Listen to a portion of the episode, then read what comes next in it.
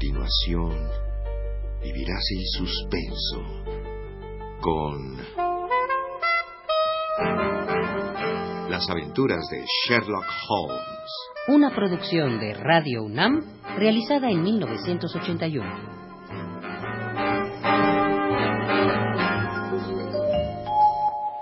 En cuanto al artículo, lo escribí yo. ¿Usted? Sí, soy aficionado a la deducción. Y las teorías que hay sustento son tan prácticas que de ellas depende el pan y el queso que me como. ¿Cómo es eso? Porque tengo una profesión muy mía. Me imagino que soy el único en el mundo que la profesa. Soy detective consultor.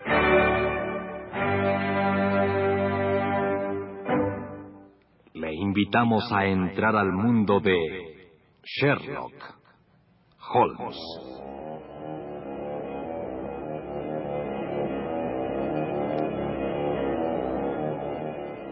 Capítulo quinto. Los apuros de un isleño.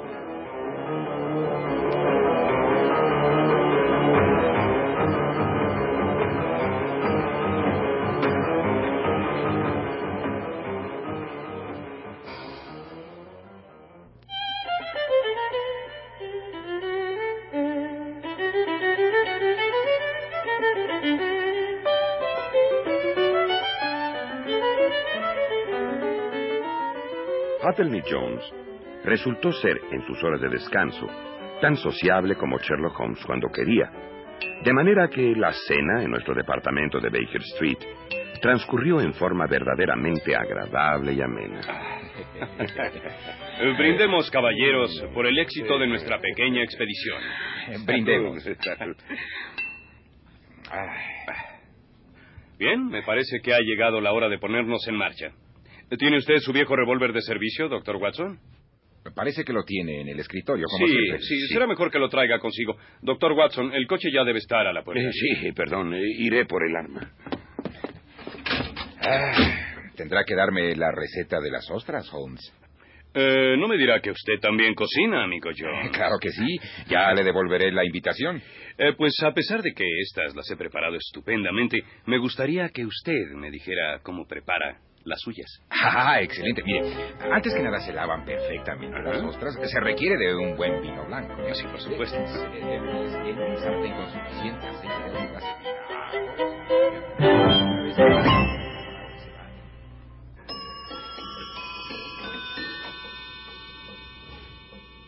Eran poco más de las siete cuando llegamos al embarcadero de Westminster, donde estaba ya esperándonos la lancha oficial.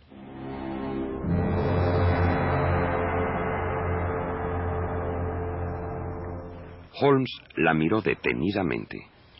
¿Hay algo que la identifique como lancha de la policía? La lámpara verde, señor. Habrá que quitarla. Se realizó la operación, subimos a bordo y se soltaron las amarras.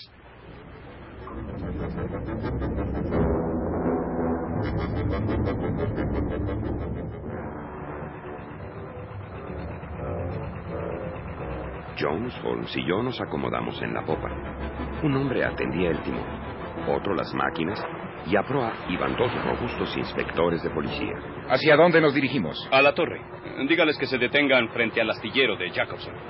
Bien. Creo que seremos capaces de alcanzar cualquier embarcación del río. Bueno, tal vez no a todas, Holmes.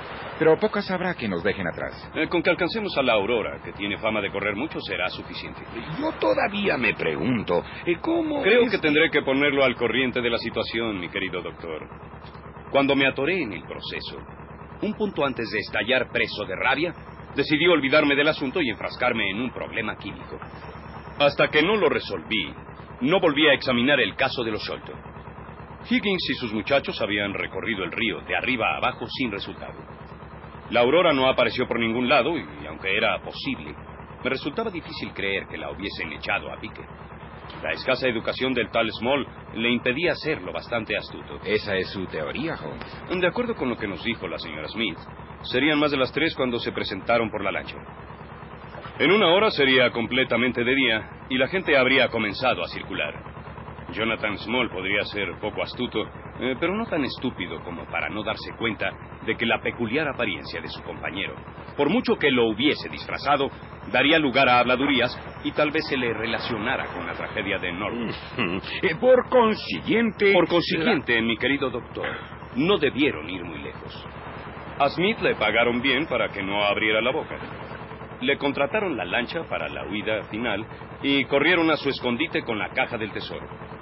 Allí pasarían un par de noches hasta enterarse de lo que dijeran los diarios y luego emprenderían el viaje al amparo de las sombras, hasta algún barco anclado en Gravesend, en algún otro puerto, donde con toda seguridad ya tendrían reservaciones para América o las colonias. ¿Y la lancha, Holmes? Metiéndome en los zapatos de Small, solo se me ocurrió que podía haberse entregado a un astillero o a cualquier taller de reparaciones con el objeto de que le hicieran algún pequeño arreglo. Así, además de que quedaba oculta, podría disponer de ella en cualquier momento. Ahora me explico su disfraz. ¿Qué otro mejor para investigar? Antes del de Jacobson recorrí 15 astilleros. ¿Y quién creen que apareció? El desaparecido dueño de la embarcación, borracho a más no poder. Mercaday Smith. Necesitaba su lancha para esta noche a las ocho, pues según sus propias palabras, tenía que llevar a dos caballeros a los que no les gustaba esperar. Si el asunto hubiera estado en mis manos, señor Holmes, habría dispuesto un piquete de policía en el astillero de Jacobson. A estas horas ya los habría arrestado. No creas, Small, tan estúpido, mi estimado Jones. De ahí el astillero. No es un pañuelo aquello que se agita. Es nuestro muchacho. Y allí está la aurora. Cielos, va como un demonio. ¡A todo vapor, maquinista!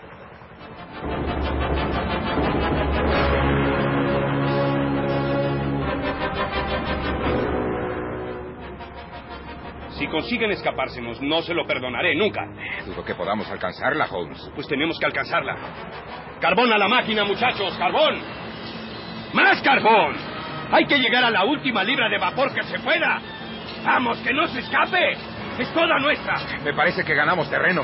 ¡Cuidado! ¡Cuidado! ¡Nos estrellamos! ¡Timón! ¡Fuerza! ¡Fuerza! ¿De dónde diablos salió ese remolcador?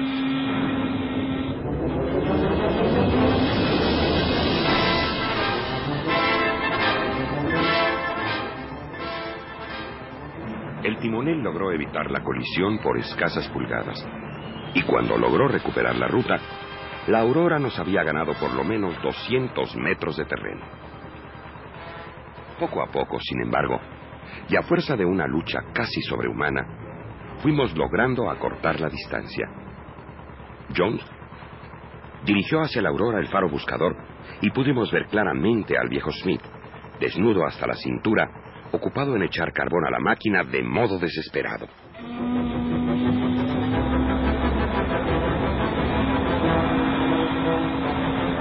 En Greenwich estábamos ya a menos de 100 metros de distancia y en Blackwall no nos separaban más de 60. ¡Deténganse! A la voz de Jones, desde la cubierta de la aurora, un hombre con una pierna de palo agitó los puños en dirección nuestra, lanzándonos mil improperios. Era de mediana estatura y fuerte de constitución. A su lado se movió un confuso bulto negro y semejante a un perro. Holmes tenía ya su revólver en la mano. Hagan fuego si es necesario. Saqué mi revólver. El bulto negro se enderezó, convirtiéndose en el hombrecito más pequeño que había visto en mi vida. Es monstruoso.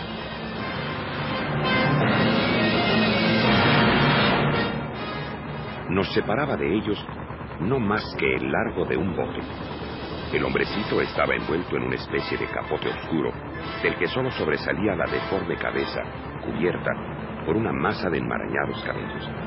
A la luz del farol, sus diminutos ojos brillaban con un fulgor sombrío, mientras hacía rechinar sus agudos dientes.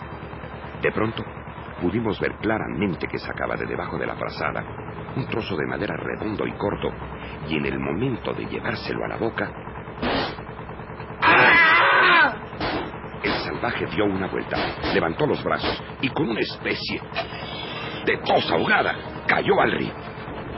En ese momento, el cojo se lanzó sobre el timón y condujo a la aurora directamente hacia tierra un extenso terreno pantanoso recortado por lagunas de agua estancada y manchas de raquítica vegetación.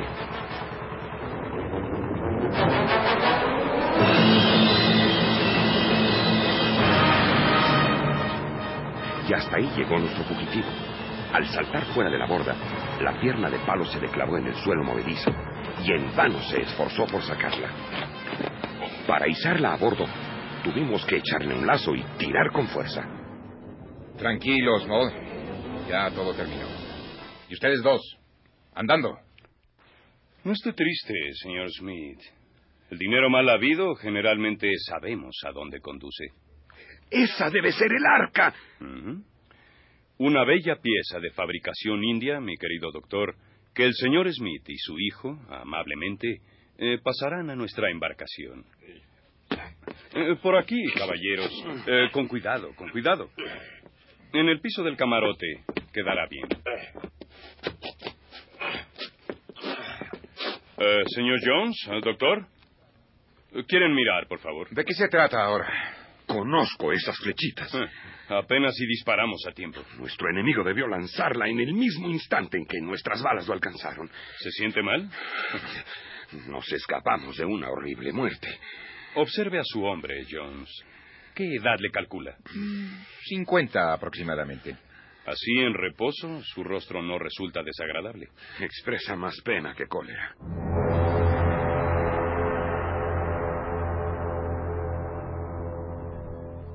Creo que es hora de partir, señores.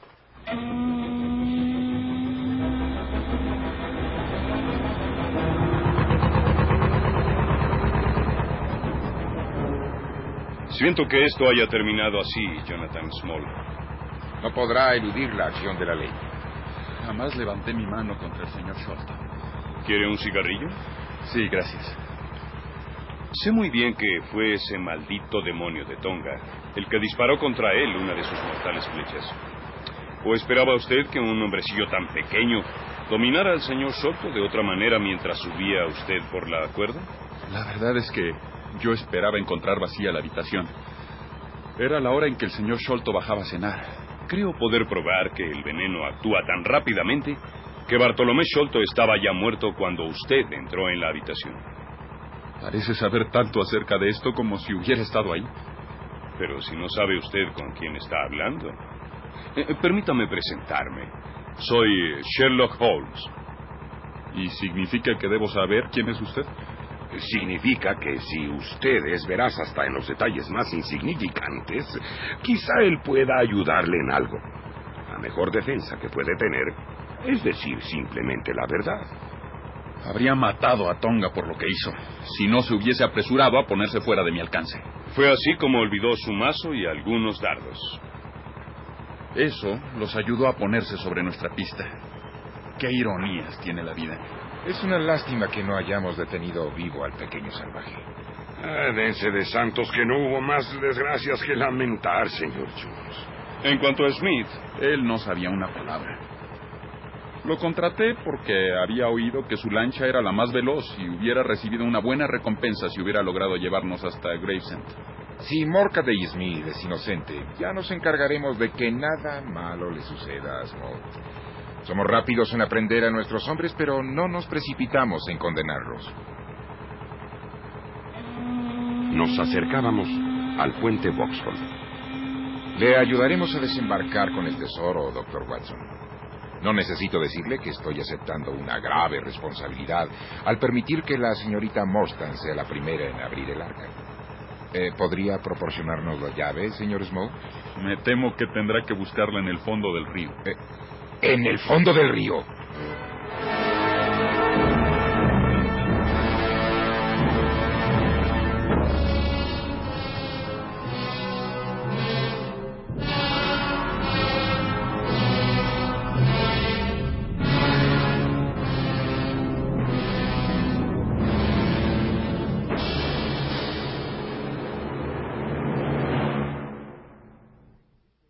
Escuche usted nuestro siguiente capítulo. La extraña historia de Jonathan Small.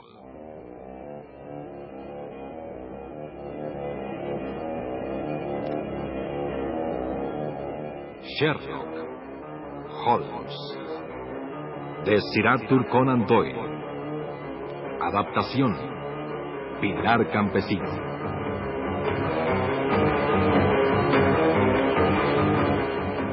Participaron en este capítulo por orden de aparición León Singer, como el Dr. Watson, Jorge Fink, como Anthony Jones, Miguel Couturier, como Jonathan Small, y Federico Romano, como Sherlock Holmes.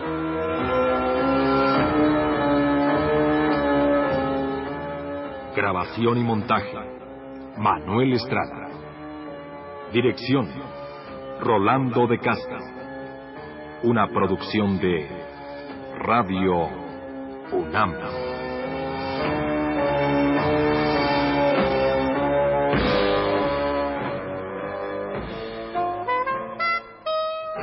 Acabas de escuchar Las aventuras de Sherlock Holmes. Una producción de Radio UNAM realizada en 1981.